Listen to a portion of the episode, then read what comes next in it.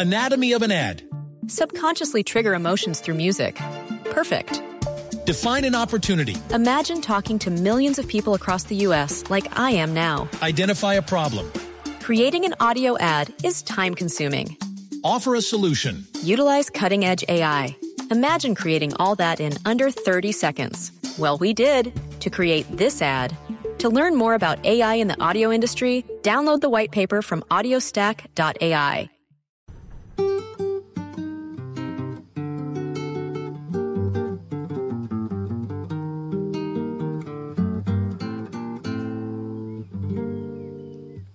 su café? ¿Cómo estuvo su agua y panela? Qué buenas arepas las que prepara Doña Rubiela. ¿Qué tal el ajiaco con el frío de la mañana? Y el sabor de la papa que traje fresquita y de la sabana. Discúlpeme si interrumpo su desayuno. Para salir de las dudas es el momento más oportuno. Dígame usted si conoce la molienda el azúcar es solo una bolsa que le compran en la tienda.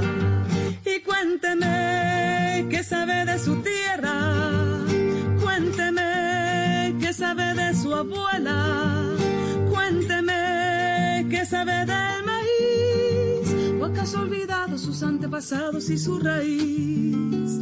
Dibújeme el árbol del cacao, mientras se toma ese chocolate con pan tostado Dígame su merced, ¿qué sabe del asadón? Ese es el que le trae a usted las sopitas al cucharón. Ay, ay, ay. Continuamos en Travesía Blue. Qué buena canción esta, ¿no? Tuitico bien empacado. Por De favor. Katy James. Hágame el favor. Una mujer extranjera, Enamorada irlandesa, enamorada de nuestro país, de nuestras raíces, de nuestro territorio y de nuestros sabores. Juan. Ah, qué rico. Sí, y es que hoy, Juanca, vamos a tener un tema muy especial, pero más especial es el invitado, Carlos Enrique Sánchez Ramos, conocido como Toto.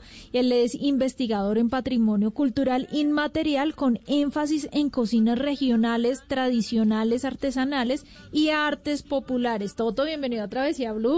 Bueno, muchísimas gracias, qué alegría estar aquí. Bueno, partimos pues con una muy buena travesía con este tema Sí. eh, que es eh, un bambuco muy sonado desde hace algunos algunos añitos Ajá. y muy significativo sobre nuestras cocinas eh, tradicionales regionales. Bueno, Toto, ¿cuál es la importancia que tiene la gastronomía en la cultura colombiana? Pero esa gastronomía eh, de la raíz de, de nuestros ancestros, de las cocinas tradicionales. Bueno, pues es, es parte de nuestra, de nuestra identidad.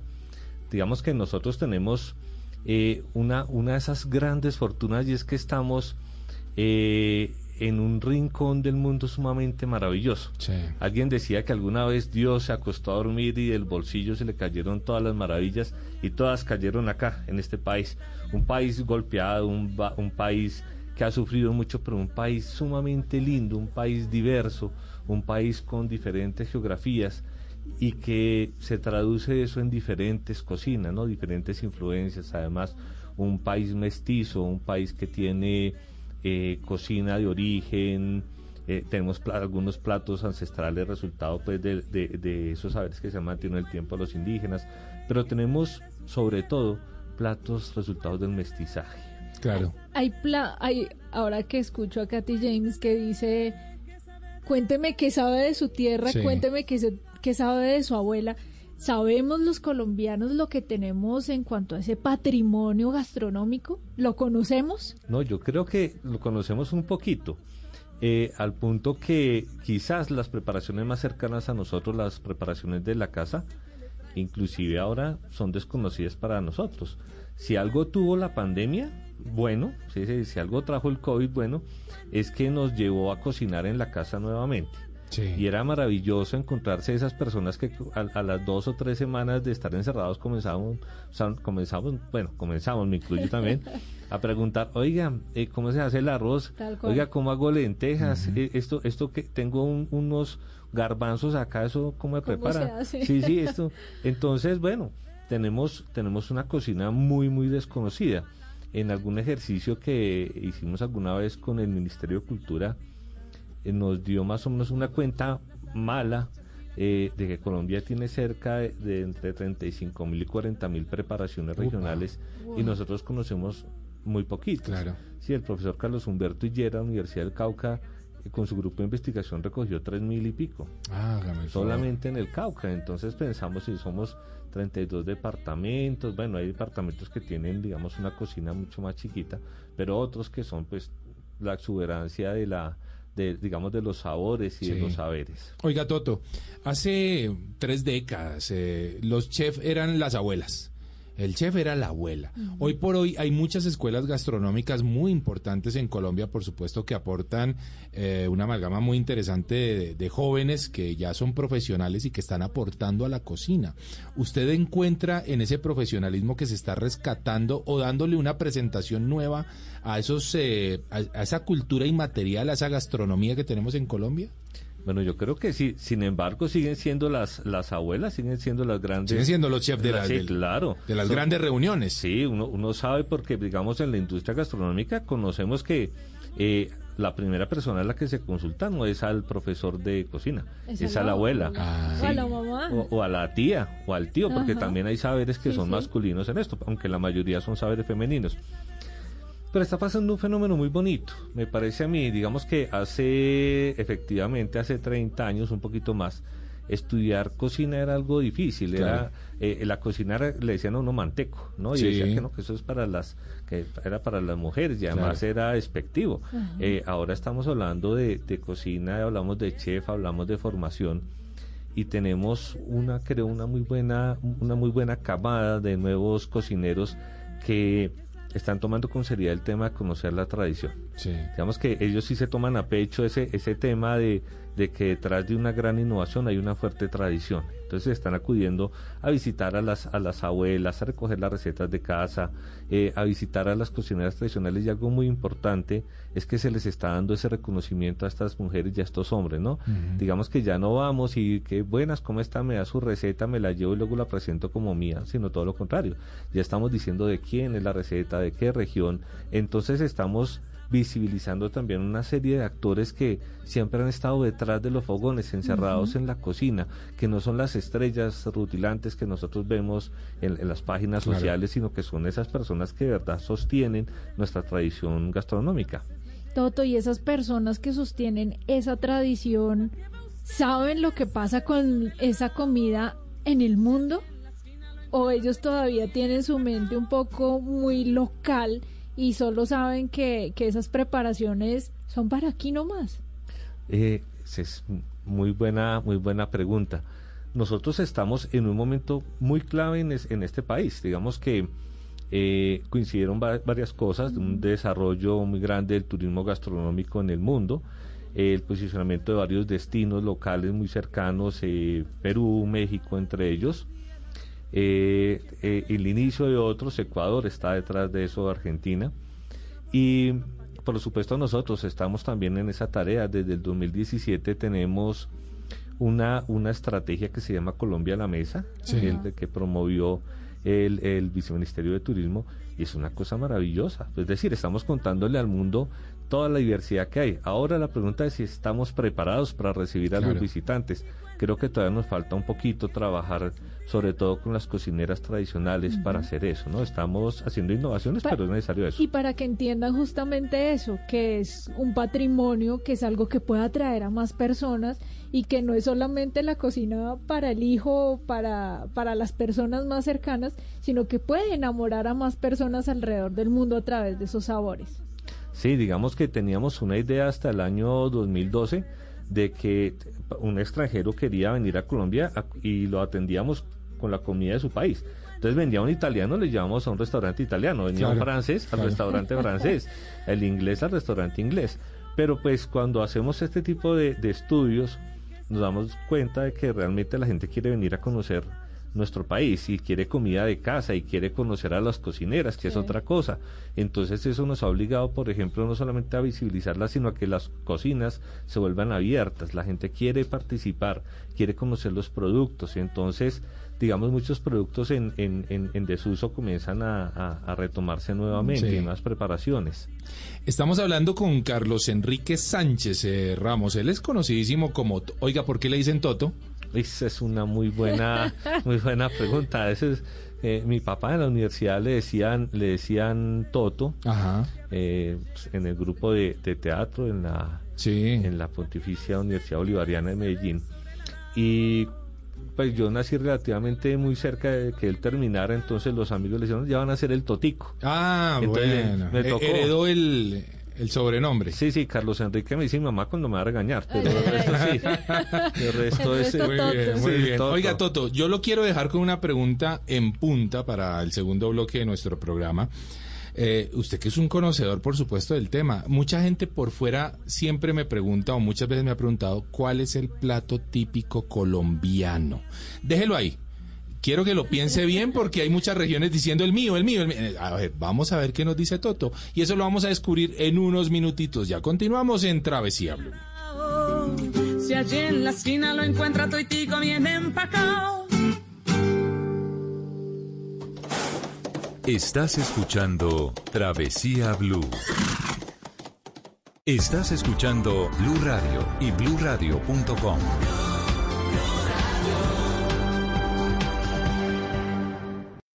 alimenta a mi mamá? Mi primera gran sonrisa, mis primeras palabritas, como crezco a toda prisa, solo quiero de lechitas. Son mis nuevas de lechitas, mis galletas las más ricas, con amor como ingrediente y con leche de lechitas. Las primeras galletas de tus hijos tienen que ser de lechitas, porque verlos felices te alimenta.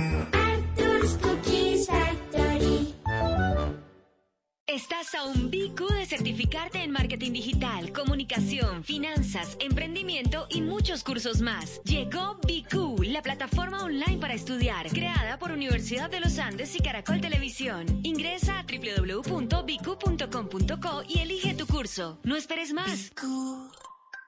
Estás escuchando Blue Radio y bluradio.com.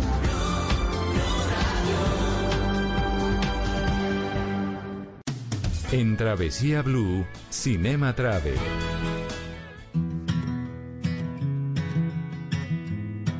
You will live a long time, have many friends, many experiences. You will lose all your money. Don't worry, you will get it all back again. Hola Maritza, hola Juan Carlos, hoy en Cinema Travel. Quiero que viajemos a Roma. Y estamos escuchando una secuencia de una famosa película que yo sé que le gusta a Maritza, se llama Comer, Rezar y Amar, la película de Julia Roberts en la que interpreta a una mujer que decide tomar una pausa en su vida, que se llama Elizabeth Gilbert y decide emprender un recorrido por el mundo justamente haciendo estas tres cosas, comer, rezar y amar. Y el episodio de comer le corresponde a Roma y ella visita varios restaurantes italianos en la capital italiana y hay una escena además muy bonita en la Piazza Navona y allí decide comerse un helado al lado de dos monjas que están ahí. Una película bellísima que nos invita a recorrer Roma como lo han hecho otras cintas a lo largo de la historia del cine. Por ejemplo, en Gladiador conocimos el famoso Coliseo, en Ocean's 12 también conocimos el Panteón, en el talentoso señor Mr. Ripley conocimos el famosísimo Foro Romano que solo veía ahí Matt Damon. Eh, también está A Roma con Amor, otra película famosísima de Woody Allen. Y bueno, muchas cintas que nos han regalado escenas famosísimas de la capital italiana. Yo recomiendo una bellísima que se llama Elsa y Fred, una película uruguaya bellísima en la que la protagonista ya mayor sueña con ir a la Fontana de Trevi, otro de los sitios emblemáticos. Roma, sin duda, una de las capitales europeas más visitadas, preferida por muchos. Yo no he tenido la oportunidad, pero me encantaría ir, me encantaría conocer Roma y recorrer esos famosos lugares, museos y monumentos que son tan, tan famosos. Pues bueno. No sé si ustedes ya conocen Roma o también se apuntan a que nos vayamos todos aquí en Travesía Blue y en Cinema Travel, Marisa y Juan Carlos. Armemos parche, Yo me Luisca. apunto, Armemos parche, Luis Carlos Rueda, el hombre que más sabe de cine en Colombia, hoy Es llevándonos a Roma. Juanca, yo ya empecé a hacer mis averiguaciones. ¿En serio, Usted Mari? sabe que para mí Italia es un país que lo he tenido súper pendiente. Sí. Hace algún tiempo tuvimos un invitado que nos habló de Grotole, un pueblito al sur de Italia. Y ahí le estoy escribiendo a ver si me recibe. Sí, eh, tíreme ahí en una maleta ahí, Pero Mari. claro, además comer, Juan, que usted Uy. sabe lo que es la cocina italiana. Es muy famosa, ¿no? Es famosísima y qué rico poder comer tantos platos especiales que hay allá, aprender, porque cuando uno viaja, aprende idioma, aprende cultura, aprende de sabores y aprende cómo cocinar. ¿Usted ha comido comida italiana buena aquí en Colombia? O sea, que usted Pues, crea, que usted crea que es buena. Es que yo creo, pero como no conozco la, Claro, la la- la original, pues no sabría decirlo. Pero yo me ¿Sabe que yo siento sí. haber comido muy bien italiano en, Villa, de Leyva? Ah. Porque hay mucho, mucho, mucho turista que llegó y se, se, se plantó en el lugar y terminaron haciendo restaurantes. ¿Y la pizza qué me dices? La un pizza, plato que se volvió mundial. Sí, claro. Que usted encuentra buena pizza en Nueva York, en, Nuevo, en Buenos Aires. Mari, usted piensa en Italia y piensa en la pizza. Sí. Usted piensa en Argentina, En la carne. usted piensa en la carne, ¿cierto? Usted piensa en Perú, ceviche, ceviche, el ceviche. puede ser. Y usted piensa en Colombia, déjelo ahí, Toto. Uno piensa en Colombia y cuál es el plato típico colombiano. Anatomy of an ad. Subconsciously trigger emotions through music. Perfect. Define an opportunity. Imagine talking to millions of people across the U.S. like I am now. Identify a problem. Creating an audio ad is time consuming. Offer a solution. Utilize cutting edge AI. Imagine creating all that in under 30 seconds. Well, we did to create this ad. To learn more about AI in the audio industry, download the white paper from audiostack.ai. Esa es una de las grandes preguntas que tenemos nosotros en la, digamos, en, en la cocina. Sí. Ajá. La única respuesta quizás es que no tenemos un plato emblemático. Creo Sí. que eh, cada cuatro años que cambiamos de gobierno siempre aparece algún personaje que quiere hacer eh, política con eso y que elijamos el plato que Ajá. identifica a todos los colombianos. Y la verdad es que este país es tan diverso. Tenemos seis regiones culturales, tenemos 23 eh, subregiones Sí. gastronómicas, es decir, estamos hablando de un universo grandísimo y, y sería injusto con las demás regiones decir que hay uno, un plato por encima de otros. Somos un país de sopas, somos un país de arepas, somos un país de envueltos. Sí. Entonces digamos que ahí puede estar lo común, pero el resto tenemos Toto, una gran pero, diversidad. pero déjeme, déjeme bombardearle un poquito más, porque siento que su respuesta es muy buena, pero ¿acaso puede ser un poco tibia? Es decir, O en- diplomática. o diplomática más bien. ¿Está siendo usted muy diplomático con las regiones de Colombia? No, no, para, para nada, realmente es así. Así es. Sí, digamos, eh, cuando pongamos un ejemplo. Eh, estamos hablando de comida italiana, ¿no? Sí. Entonces la comida italiana, entonces pensamos en la pasta, Sí. pero la pasta, la pasta está ahora como parte fundamental de nuestra dieta. Nosotros Sí. nos volvimos comedores de pasta, de buena pasta desde el año 1935, 36, cuando llegan los italianos y nos enseñan a comer pasta. Claro. Antes la pasta llegaba, llegaban unos espaguetis largos, deliciosos, que las abuelitas convertían en trocitos para echárselo a la sopa. Sí. Eh, no sabíamos, ahora sabemos, ya lo incorporamos. Eh, hablamos de ceviche y resulta que Colombia también es un país Sí. con ceviches, Claro. tanto en el Pacífico como en el Caribe. Eh, hablamos de carne, entonces tenemos eh, eh, el llano entero Claro. lleno de, de preparaciones que ni nos imaginamos, desde la famosa mamona hasta la carne a la perra, que es la carne asada en su propio cuero. Pero Toto, ¿no termina haciéndonos daño no tener un plato típico para mostrar al mundo? ¿O es que, o, o- o al contrario, nos favorece tener tantos? para mí nos favorece. Yo prefiero Sí. que me digan eh, a, la, a la pregunta cuál es el plato que identifica a los colombianos, poder darme el gusto de decir cuál de los 40 mil quiere que le, Que le diga, diga. de cuál quiere que le hable, Muy de bien. qué región. Pues pensando un poquito, un poquito en eso, en diversidad, que realmente lo que nosotros tenemos, tenemos que promover, ¿no? Y- Pues siempre nos vamos a encontrar con eso, ¿no? Esa es una pregunta que va a estar Pero sabe pendiente. Toto que yo estoy un poco como alineada con Juanca porque no sé si sea un cuestión de celos, ¿no? Entre regiones como quién quién cuál puede ser ese plato que Mm. nos representa y no sé si si eso ha dificultado que quizá la cocina en- de Colombia sea más conocida afuera. Es decir, nosotros encontramos aquí cientos de restaurantes de comida mexicana, de comida peruana, de comida italiana. ¿Dónde encuentro yo un restaurante de comida colombiana? Bueno, esa es una muy buena pregunta. Qué bueno. Resulta que nosotros, creo, por ese tema de, de, de- de las influencias que vienen de afuera, tuvimos durante mucho tiempo vergüenza en nuestra cocina. Tuvimos una Sí, condición sí, sí, sí, vergonzante sí. en nuestra cocina. Entonces, que era una cocina excesiva, hipercalórica, ¿no? Entonces, pues por supuesto, pues es que aquí nos encanta servir Papas bastante. No, no, no sé, bastante, nosotros servimos bastante. Eso de servir poquito, eso cuando un restaurante pide, por ejemplo, Ah, bueno, sí. no sé, eh, un carne con papa y le dice, uno pregunta, viene el plato y dónde está la ¿Dónde carne. está la carne? De- Sí, de- sí, de- sí, sí, debajo sí. de la papa, entonces uno levanta y dice hay un pedacito. No, entonces nos gusta se- que- servir bastante. Además, porque, porque es un principio fundamental. Nosotros nos, nos reunimos, digamos que la cocina convoca, Sí. y, y no solamente convoca eh, la reunión, sino convoca los afectos, ¿no? Entonces la abuelita siempre le va a servir a uno bastante. Generalmente hay alguno que le sirven más que a otro, ¿no? Claro, uno se da claro. cuenta. Eh, y, y, bueno, vamos a, a- tener esa cocina diversa, colorida, pero entonces este tema no de la dieta, las 2.000 calorías, que cómo comemos tanto, lo que nos, nos muestra realmente es que no conocemos nuestra cocina, Claro. nuestra cocina colombiana, ¿no? Digamos que los requerimientos calóricos que puede tener, que tenemos en Bogotá son diferentes a los que puede tener alguien en un sitio más bajo, Por supuesto. digamos eh, en, en Barranquilla o en Cali Ajá. o en San Andrés. Nosotros necesitamos para podernos levantar por la mañana una cantidad pero inmensa de calorías eh, para soportar el frío capitalino, mientras que uno en la costa pues se levanta sin ningún problema, ¿no? Está el Sí, calor, está todo. Entonces nosotros necesitamos más. Cuando uno mira, por ejemplo, la necesidad calórica de un deportista, una Mariana Pajón, por ejemplo, Sí. está hablando uno entre 10.000 y 14.000 calorías al día.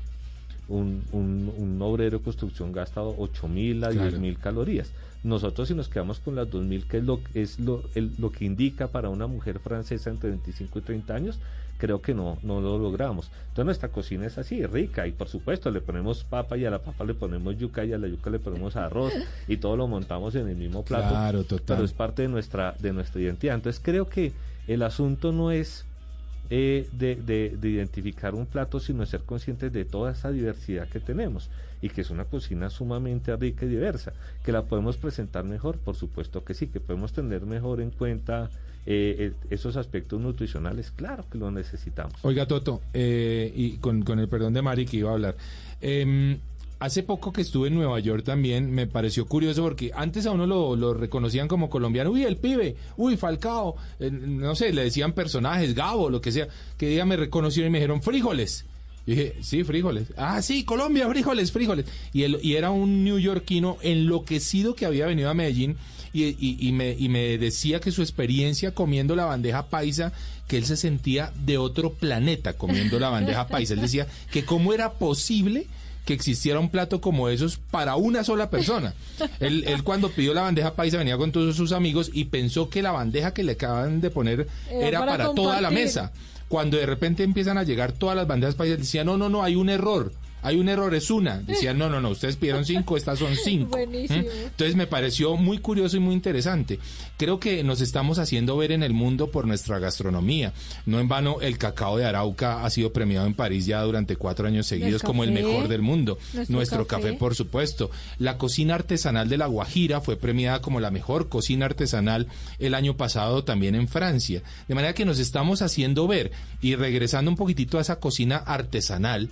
Eh, ¿Por qué la cocina artesanal de La Guajira fue, eh, fue tan interesante para el mundo entero? ¿Qué está ocurriendo en este tipo de regiones, no solo en La Guajira? Bueno, antes de hablar de La Guajira, si me permiten un momentico, a Leonardo Padura, el, el, el célebre escritor cubano, le pasó eso, lo de la bandeja paisa. Ah. Él vino a una feria de libro a Medellín.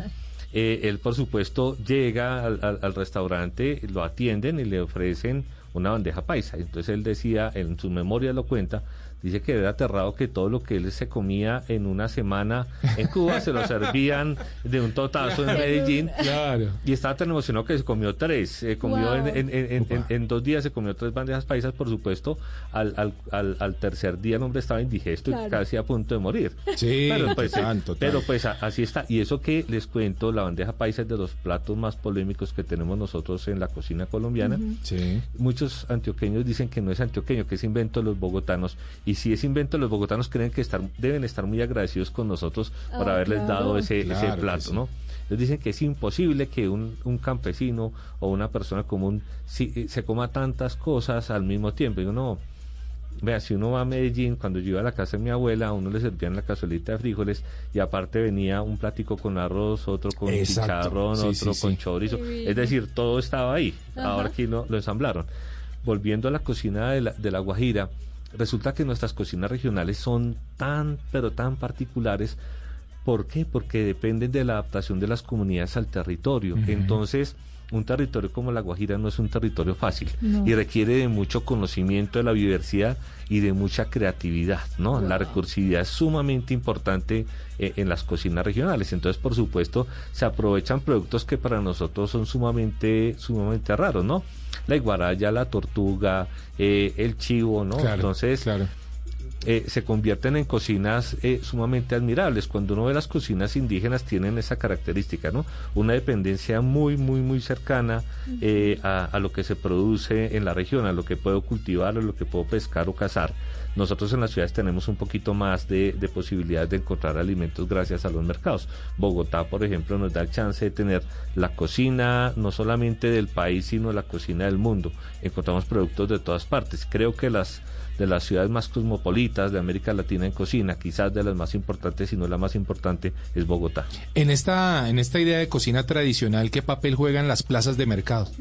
Ah, sí, las plazas de mercado son las que soportan este comercio, ¿no? Sí. Digamos que la plaza de mercado es el sitio donde, donde llegan los alimentos y además de ser el sitio donde compro alimentos, es donde intercambio, ¿no? Intercambio saberes, intercambio eh, conocimientos, e- es el sitio donde me tratan bien, ¿no? Uno está triste y arranca para la plaza de, de, Sí, de- mercado, ¿no? Entusado y allá le van a decir mi príncipe, mi rey, que va a querer, le van a dar ñapa, sí, ¿cierto? Es Le van a dar cierto. encime. Eh, Es, es maravilloso. Las plazas de mercado, por ejemplo, vendemos eh, docenas de A13, que es una cosa maravillosa, como Sí. en Popayán. Uno pide 12, 12 tortillas, guarepas de volcán, y le ofrecen siempre 13. Y la ñapi, por la ñapa. Claro, por la ñapa. Claro. Entonces es maravilloso. Entonces la plaza de mercado articula y nos permite el encuentro entre lo rural y lo urbano. Y entonces de ahí, de ahí su importancia. Y además hay saberes allí, las personas le cuentan para qué sirven los productos. Ajá. A veces va uno a un supermercado, encuentra un producto nuevo y no hay nadie que le explique eso para qué sirve, cómo Sí. funciona. En cambio, pues la plaza de mercado está viva, los productos son frescos. Y, y creo que nosotros nos hemos alejado un poco de las plazas de mercado. Creo que es necesario volver a Ay, visitarlas, volver eh, a llevar el, el, el, el- El el canasto. canasto, sí.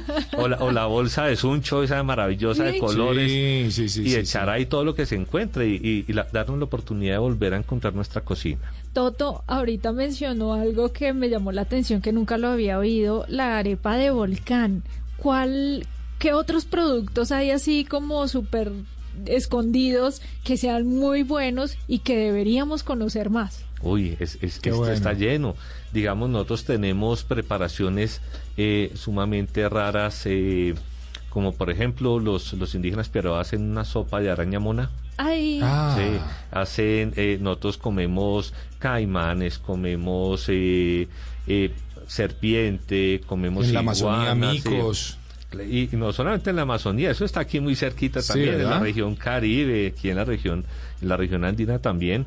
Eh, comemos insectos, entonces no solamente la hormiga culona o bachaco, también Sí. comemos eh, larvas de insectos, ¿no? Eso es una cosa El deliciosa. mojojoy. El mojojoy, El mojojoy, claro que sí. sí. Las chisas que aparecen acá en las en los cultivos de papa era un plato tradicional de los de los de los pueblos campesinos mucho Sí. tiempo.